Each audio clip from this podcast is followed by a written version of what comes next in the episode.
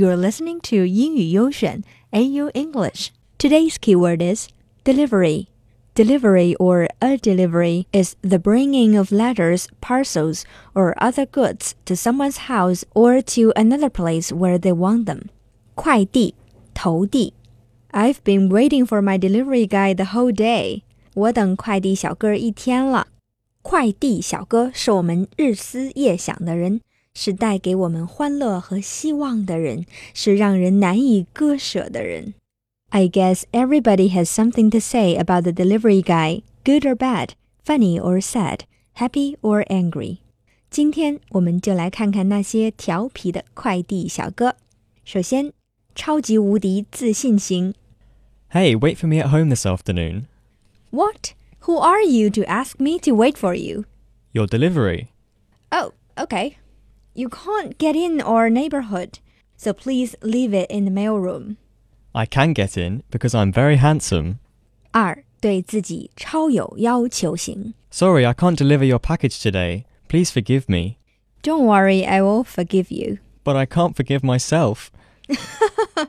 I allow you to forgive yourself. But I'm a very serious person. Today is just the beginning of the Double Eleven deliveries, and I have packages that I can't deliver. I'm so sad.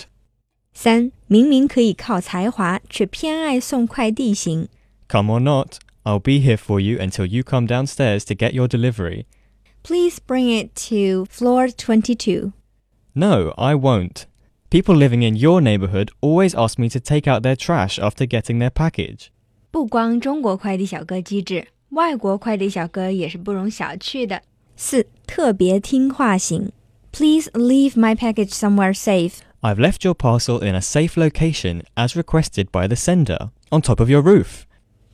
五，饥肠辘辘吃货型。